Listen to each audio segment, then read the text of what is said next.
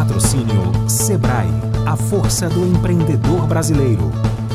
IEL Ceará, pelo futuro da indústria. Assembleia Legislativa do Estado do Ceará. Apoio. Governo do Estado do Ceará. Novas ideias, novas conquistas. Começa agora o cenário Trends. O cenário Trends faz parte do conteúdo estratégico da Trends, uma multiplataforma especializada em investimentos e tendências em negócios no Ceará. Eu sou Carlos Márcio, mediador dessa conversa, e hoje nós temos aqui Júlio Cavalcante Neto, secretário executivo do Comércio, Serviço e Inovação da SEDET, e Rodrigo Koifman, CEO e founder da Ângulo Digital. Klaus Schwab, em A Quarta Revolução Industrial, preconizou que até 2025 teríamos um trilhão de sensores conectados à internet até 2025. Olha lá, hein? O que é a internet das coisas?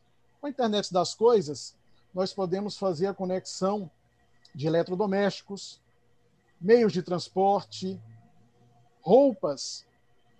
Há muitos dispositivos, como computadores e smartphones. A ideia é que cada vez mais o mundo físico e o digital se tornem um só, através de dispositivos que se comuniquem uns com os outros. Esse é o tema da nossa conversa. A internet das coisas. Novas soluções impulsionam negócios no Ceará.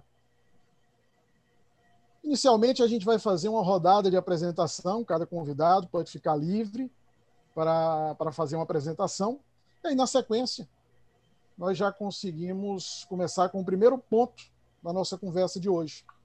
Olá, sou Júlio Cavalcante, eu estou como secretário executivo, né? já foi falado aqui pelo Márcio, no desenvolvimento econômico e trabalho. Estou há quatro anos no governo, minha história é toda aí na área privada.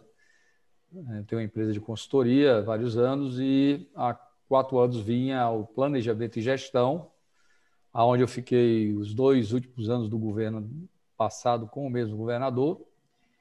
E, e lá, exatamente por conta de alguns trabalhos de planejamento e reestruturação do governo, o secretário ao que eu estou ligado veio para o desenvolvimento econômico e nós viemos acompanhando aí nessa questão de trabalhar é, o setor do comércio, essa questão do centro de distribuição, que é uma coisa que o Estado tem aí uma, uma vocação muito grande a partir do seu posicionamento geográfico, a parte de serviços, que envolve aí logística, tecnologia da informação e comunicação, é, enfim, setores aí que o Estado vem priorizando, e a questão da inovação, onde a gente atua aí de forma transversal com as outras três secretarias executivas que compõem o desenvolvimento econômico.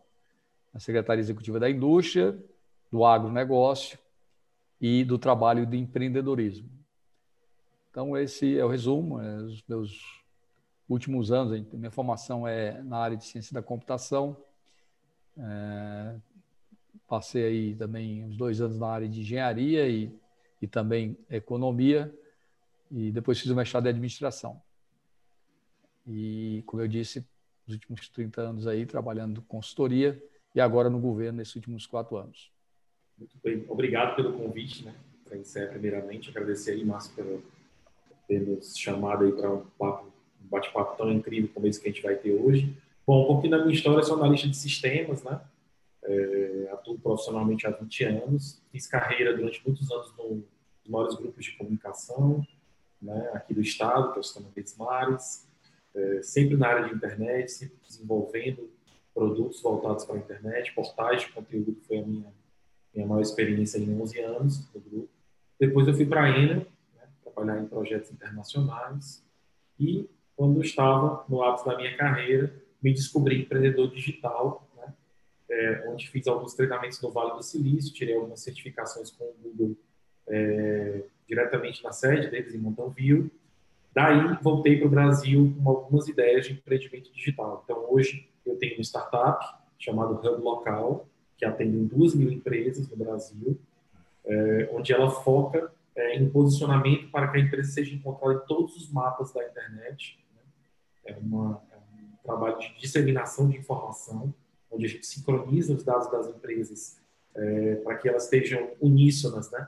todas essas plataformas. É, e tem também uma aceleradora digital de transformação digital de negócios chamado Ângulo, né? empresa há mais de cinco anos transformando empresas, trabalhando performance, trabalhando é, implantações de CRMs comerciais, ajudando times comerciais a se adaptarem a essa nova economia, nova forma de se prospectar clientes e atender clientes. Então, um pouquinho do meu background aí. Sou analista de sistema de informação, mas com especialização em marketing é, e publicidade também. Excelente, excelente. A primeira pergunta vai ser uma pergunta conceitual. Né? É, e aí, os senhores podem ficar livres, não existe uma ordem determinada, para fazer, para dar a resposta. Então, o que é a internet das coisas? E como isso pode afetar ou pode influenciar o dia a dia das pessoas? É, a tradução do IoT, a internet das coisas, né, que, que o americano tanto utiliza, hoje é palavra muito em voga, é, no nosso acrônimo brasileiro, aí, português, seria uma interconexão digital né, de dispositivos, né, é, que basicamente são conhecidos nos meios comuns não serem conectados e a partir de então tudo começa a se conectar. Eu estou falando aqui de geladeira, de fogão, de microondas, né? de um dispositivo que teoricamente ele tinha uma operação muito mais reativa do que proativa nesse aspecto. Você com a geladeira você oferece comandos para ela e ali ela você tem uma interação homem-máquina, né? Com a internet das coisas, esses dispositivos então tradicionais, né? eletrodomésticos, wearables, né? Que são vestíveis, eles passam a mandar informações, a monitorar informações e eles passam a se conectar. Acho que aí é o grande grande segredo do, da internet das coisas. Então tudo é, praticamente passa por um processo de interconexão de objetos né, com a internet. Né? Por isso que é a internet das coisas. Qualquer coisa que se conecte com a internet, que não seja tão tradicional. Pra... Imaginar um videogame se conectando com a internet, super tranquilo, né? Um computador, um smartphone, isso é super acessível para os nossos dias de hoje, né? Mas você ter qualquer coisa podendo se conectar, uma lâmpada, né? Um micro-ondas, uma geladeira, né? uma roupa, né? Isso sim, a gente está falando de internet das coisas. Geralmente, essa, essa teia de comunicação entre objetos e internet, a gente intitula e é, chama de internet das coisas. Ou, no acrônimo brasileiro, é uma interconexão digital. Excelente, excelente. É, é, é, é, interessante como nós vivemos hoje em dia em tempos disruptivos. Né? Não só pela pandemia, mas pela revolução no mundo dos negócios. Né? Mais cedo eu citei o livro A Quarta Revolução Industrial, que é de 2016, onde são apontadas tendências diversas, a maioria delas calcadas em novas tecnologias. Mas, dentro dessa perspectiva, a minha pergunta será a seguinte: qual é o impacto que a captação, claro, através do, do IoT, da né, internet das coisas, e o processamento das informações em tempo real, e aí se fala muito do, do Big Data, né? traz ao mundo dos negócios. Qual é a capacidade dessa tecnologia transformar os negócios que nós temos hoje? E como a esfera pública se insere nesse contexto? Bem, vamos lá. É, hoje eu estou aqui numa, numa visão, apesar de governo, mas muito voltada para o setor privado, uma vez que a gente está trabalhando no desenvolvimento econômico. Né? Nosso papel é gerar oportunidades para as pessoas que vivem no estado de Ceará.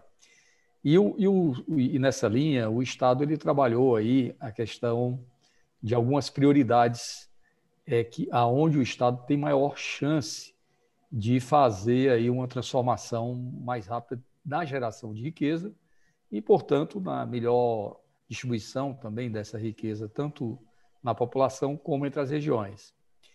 E o interessante é que é, esses setores são setores que a gente já conhece, é, como o caso das energias renováveis, o caso da logística, o caso da própria tecnologia da informação e comunicação, a, cadeia da saúde, é, citando alguns, onde é, também foi feito um estudo de benchmark que esses setores, quando priorizados em alguma região do mundo, eles realmente melhoraram os indicadores que nós gostaríamos de melhorar aqui no estado do Ceará. Né? E aí, onde é que chega a questão da internet das coisas linkada a isso? Todo, todos esses setores que eu falei, eles têm um potencial fantástico de, de aplicação e de impacto é, para que as atividades dessas cadeias elas sejam realmente muito otimizadas, muito mais produtivas, muito mais competitivas e, portanto, ajude nessa, nessa geração de riqueza mais rápida para o Estado. Dá um exemplo aqui, no agronegócio, dois ou três anos atrás, ainda estava no planejamento, participei de um evento do Gartner Group, que é uma, é uma empresa internacional muito voltada a essa parte de, de assessoramento, aconselhamento na área de tecnologia da informação. E lá eu ganhei um livro chamado Infonomics. É um livro que exatamente fala da monetização da informação, nessa linha exatamente que está colocada aí, de como você é, conseguir trabalhar é, é, a valorização da informação no sentido de gerar é, muito mais valor ao seu negócio. E o primeiro exemplo que o, o, o Infonomics dava era no agronegócio. Até surpresa, né? porque teoricamente seria um setor que não teria tanta aplicação. E lá ele falava de fazendeiros, desde controlar a, a sua toda a operação ali dos tratores com um iPad ali, até né, é, passar pela questão de sensores para poder otimizar a utilização de irrigação, a, sensores tanto do ponto de vista de umidade, de, é, de calor, né, de uma série de coisas para poder otimizar a produção, até você utilizar informações futuras de mercado, nas bolsas futuras de mercado, para poder tomar decisões de escolha de determinadas culturas naquele momento aonde você faria o teu investimento, né? Então esse eu achei um exemplo bem interessante porque ele é muito amplo, né? Ele envolve desde questões é, de gestão a, a, questões operacionais até questões assim mais estratégicas de mercado, né? A, a própria questão da é, cadeia econômica da saúde, que é uma das cadeias que mais cresce é, das riquezas já vinha antes da pandemia, agora não se fala, né?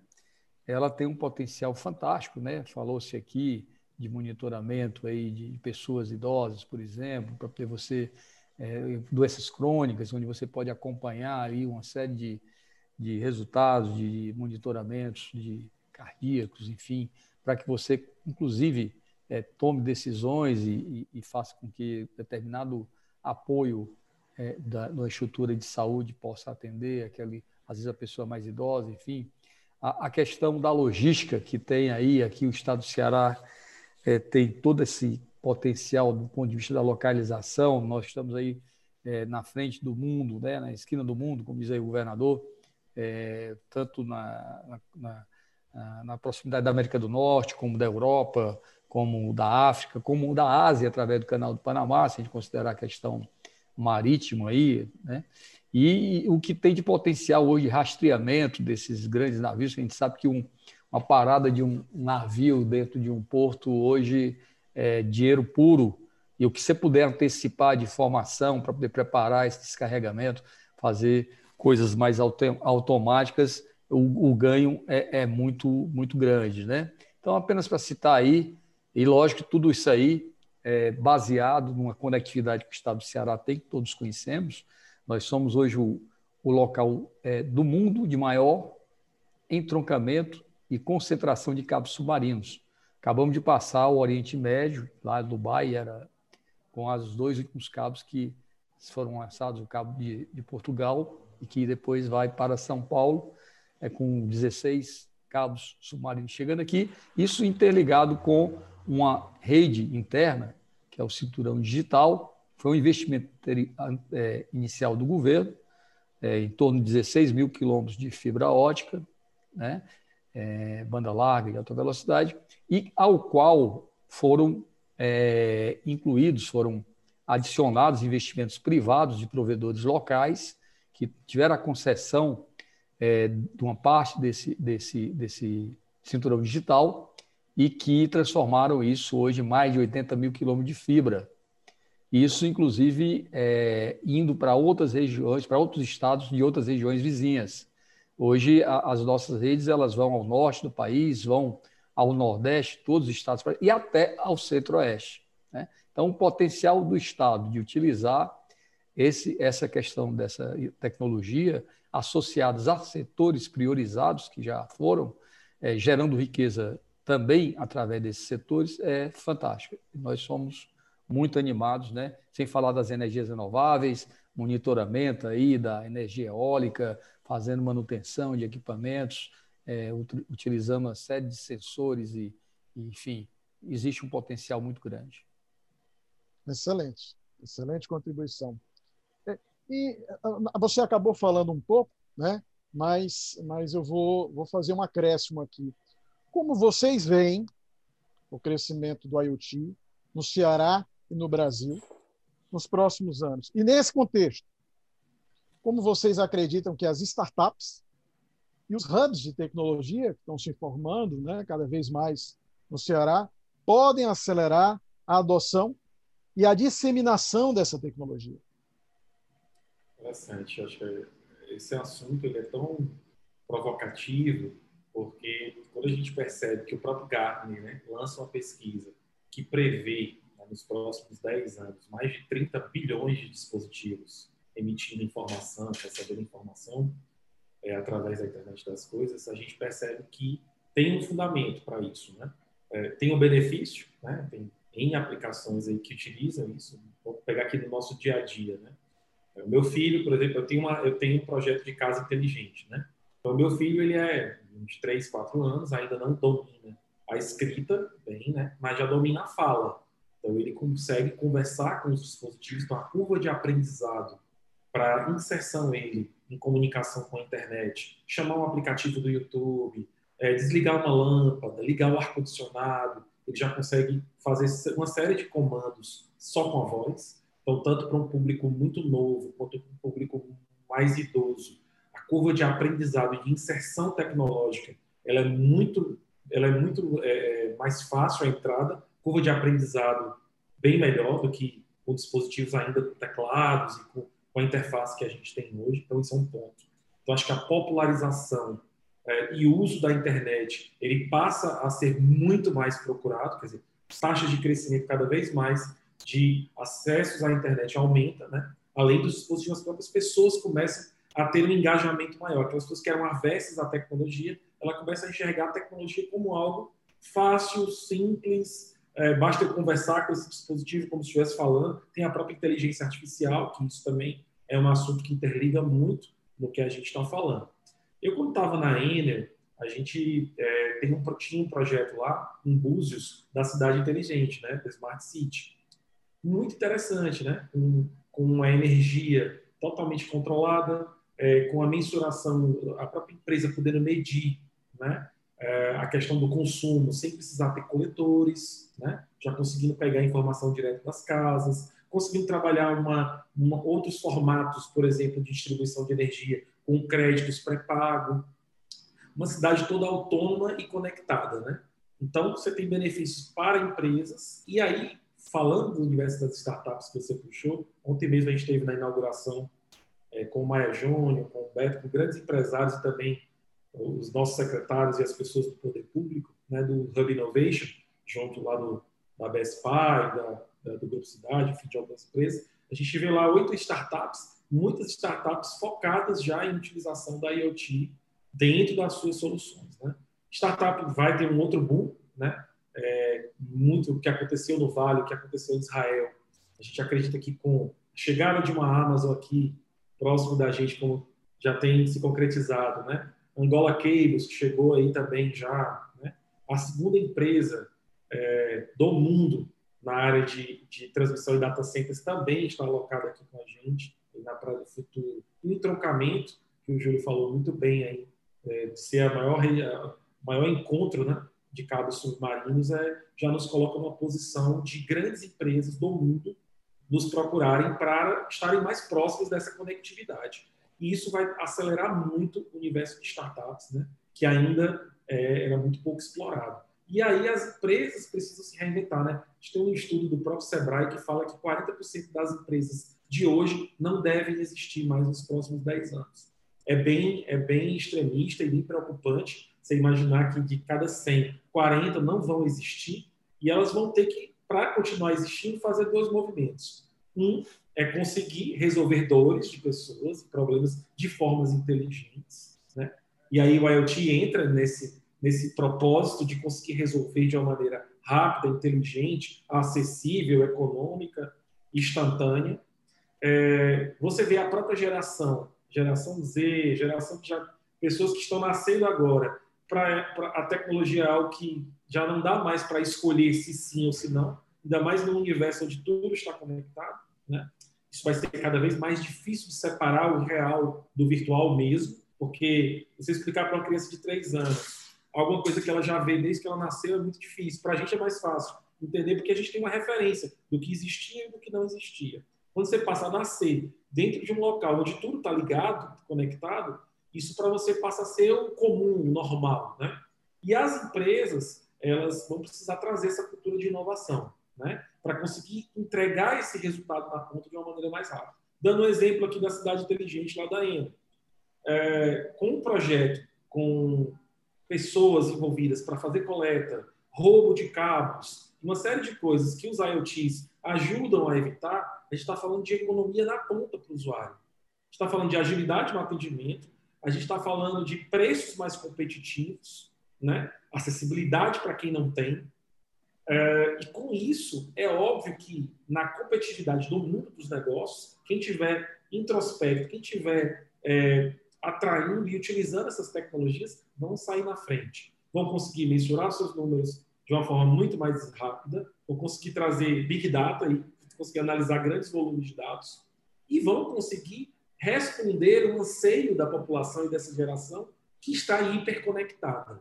Então eu vejo um benefício, um ganha-ganha aí para todo mundo. Agora, vai exigir essa essa, essa coisa disruptiva mesmo, essa ruptura no meio tradicional. Você vê grandes grupos hoje, a Ambev, né? Eles têm setores fortes de inovação, porque eles sabem que o que levou eles até aqui não deve levar eles nos próximos anos. Excelente. Márcio, se você me permitir é, hum? fazer uma complementação sobre esse claro. assunto, porque isso tem uma ligação com um programa que a gente acredita muito, que na verdade nasceu no governo, mas hoje é um programa que é, foi para todo o ecossistema de inovação do Estado, ele chama clusters econômicos de inovação.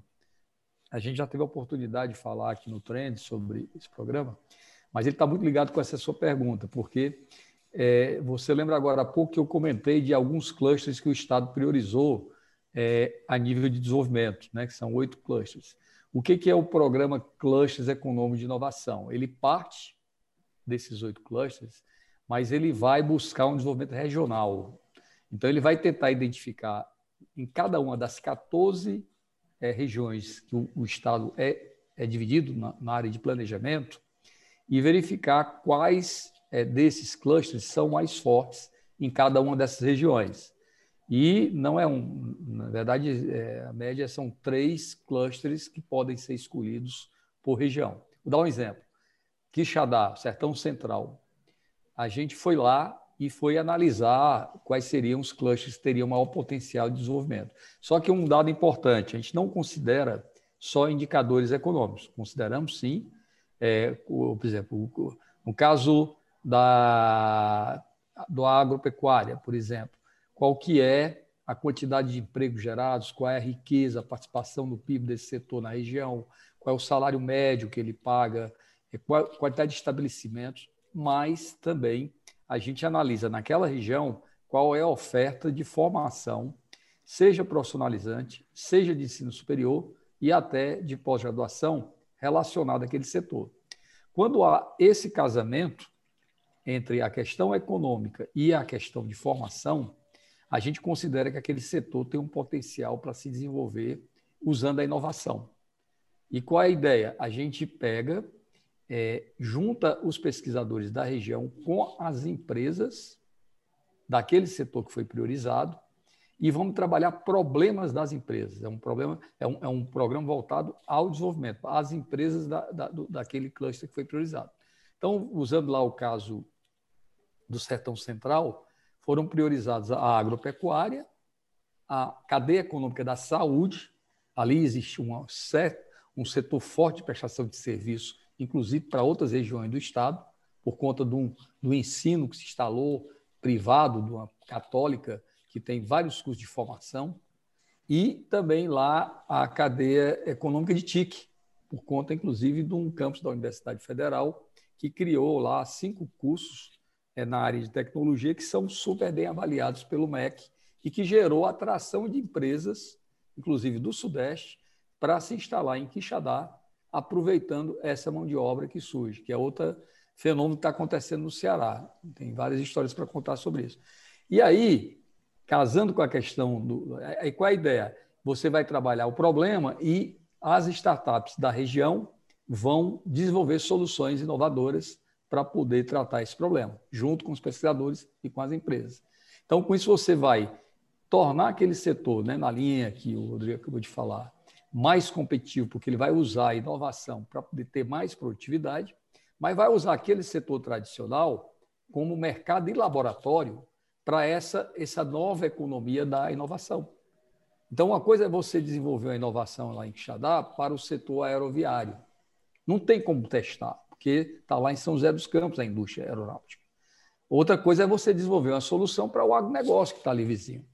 E isso foi, inclusive, motivado, todo esse programa, por, primeiro, por essa educação diferenciada que o Estado tem apresentado, desde o ensino fundamental, a gente sabe que das 100 melhores escolas do ensino fundamental é pública no país, 80 estão no Ceará, isso transborda para o ensino médio, com 123 escolas profissionalizantes, uma rede de Instituto Federal empatada com quantidade de campos com São Paulo e toda essa interiorização da universidade. Isso potencializa ligado àquela conectividade que eu coloco no começo, porque esses jovens que estão lá no interior têm acesso à internet de alta velocidade, apoiados por professores que com experiência é, na, no Canadá, na Europa, que vão para o interior apoiar esses jovens, sedentos para poder resolver problemas. Então, isso é um, é um incêndio, um incêndio no bom sentido. Você junta uma vontade daqueles jovens que não têm o que fazer ali naquelas regiões, com professores que são empreendedores, que estão querendo dar uma diferença, e empresas que estão precisando de um apoio de inovação para melhorar a competitividade. E aí eu vou dar um exemplo que aconteceu, na verdade, antes do programa, que envolve a IoT, que também nos inspirou isso.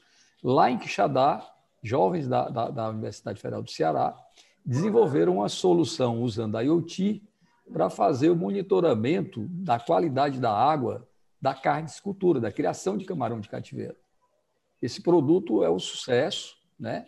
ele melhora muito a produtividade, ele coloca lá equipamentos usando a IoT que fazem a medição da qualidade da água, transferem isso via IoT para dispositivos, inclusive em celular, e o gestor pode acompanhar a qualidade da água daquele, fazendo com que ele não perca, como acontecia há pouco tempo, é, produção de camarão por conta da, da, da, de falta de oxigênio e coisas do tipo. Esse produto, inclusive, já está sendo vendido para outros estados, o que demonstra que essa, esse programa ele tem muito potencial, porque uma vez que você trabalha a startup, o jovem está na região com um pesquisador, problema da região, e, e usa ali isso como um teste laboratório, né, você consegue depois replicar essa solução para outras regiões do mundo. Então, tem a gente tem muito, assim, é, isso está acontecendo. Nós estamos hoje com 44 pesquisadores trabalhando em nove regiões do estado, das 14, problemas reais das empresas, né?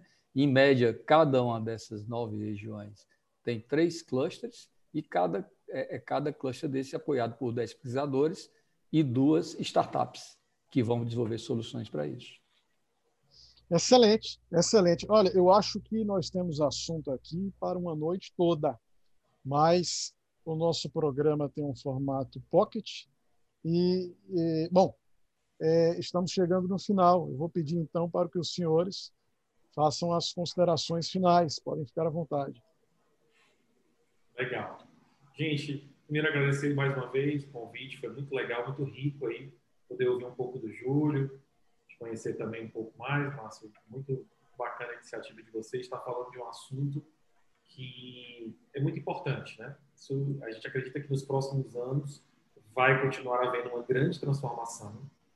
As empresas precisando se adaptar a essa nova economia, né? precisando adaptar a dificuldades, como vivemos agora com a pandemia, mas outras dificuldades virão né? no aspecto dessa transformação digital, que ela precisa começar? Porque isso já vem acontecendo em grandes países, a gente tem visto isso acontecendo, a gente viaja muito do Vale para Israel, para a China, né? a gente percebe que é uma tendência, é um caminho sem volta mesmo. E é, falar sobre esse assunto é realmente tem muito pano para manga, tem muitas iniciativas bacanas é, envolvendo não só a IoT, mas tecnologia em geral, né? tecnologias disruptivas como essa.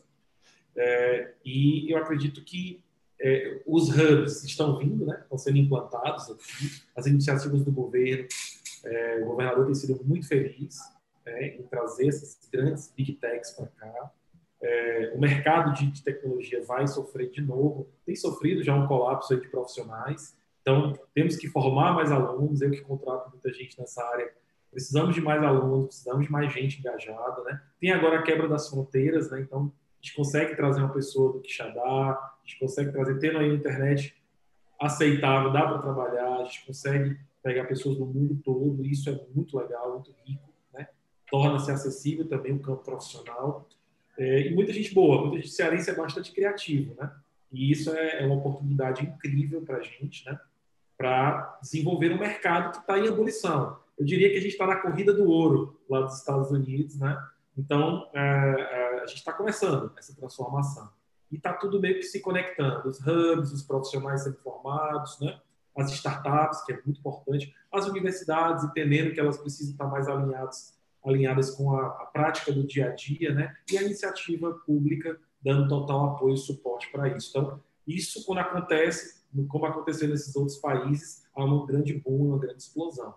E é muito bom estar tá vivendo esse momento e sabendo que isso tudo está acontecendo no nosso estado, aqui no quintal de casa, né? E obrigado mais uma vez aí pela, pelo convite. Obrigado a você, Rodrigo. Júlio, suas considerações finais. É, também agradecer essa oportunidade de estar trocando mais uma vez ideia com vocês. O True Trends é um grande exemplo de é, reinvenção, né? usando essa questão da tecnologia moderna e tem sido um sucesso. A gente acompanha aí desde o início aí os, os resultados que vocês têm gerado e, e, é baseado exatamente nessa questão da economia do conhecimento, que eu acho que é o grande diferencial que o Estado do Ceará tem. É, como eu disse, a gente se destaca na educação, a gente tem aí campeões de Olimpíadas de matemática, de física, de informática. Temos aí o pessoal que entra no ITA, no IME, em vestibulares difíceis. E é essa a nossa riqueza, né? É o capital humano, é a vontade que esses jovens têm aí de se reinventar. O que a gente precisa realmente é, é realmente trabalhar mais o interior, porque minas de ouro aí é, para serem, quer dizer, diamantes brutos para serem dilapidados, toda hora está acontecendo. O Rodrigo citou aí o caso aí hoje, é, como eu disse, lá em Quixadá, empresas vindo de tudo que é lugar. A gente tem outros exemplos lá em Crateus, onde uma empresa que desenvolve tecnologia para banco digital é, criou um escritório inaugurado hoje com mais de 90 posições para poder fazer produto para o JP Morgan, que é um dos sócios dessa empresa, para você ter ideia da história. Então, é, concordo inteiramente com o Rodrigo que nós estamos na hora e na vez tem essa oportunidade, um desafio, que é esse apagão de mão de obra, que é uma grande oportunidade para o Estado de Ceará, exatamente por conta de tudo isso que eu falei. E depois, é porque o programa realmente é, é pequeno, assim, é, é adequado para que tem que ser focado, concordo que tem que ter foco, mas é um outro assunto que eu acho que daria um outro programa, é essa questão, que estamos, inclusive, trabalhando junto aí com é, a Universidade Federal do Ceará, com o ES, com o Instituto Federal, com, com a FIEC, com a FEComércio, já uma, uma solução de curto prazo para tentar mitigar esse grande desafio e também aproveitar esse potencial que o Estado tem é, nesse momento. Muito obrigado a todos. Ok, obrigado ao Júlio, obrigado ao Rodrigo. Essa é a Trentes, eu me chamo Carlos Márcio. E você que ficou até aqui conosco, vamos divulgar, vamos divulgar muito esse conteúdo. Um forte abraço a todos.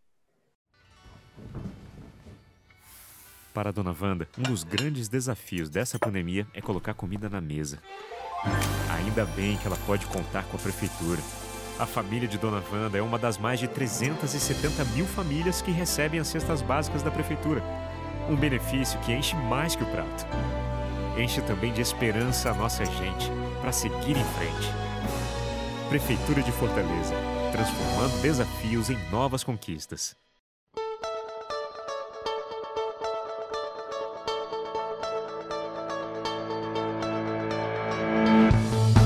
Patrocínio Sebrae, a força do empreendedor brasileiro. IEL Ceará, pelo futuro da indústria. Assembleia Legislativa do Estado do Ceará. Apoio Governo do Estado do Ceará. Novas ideias, novas conquistas.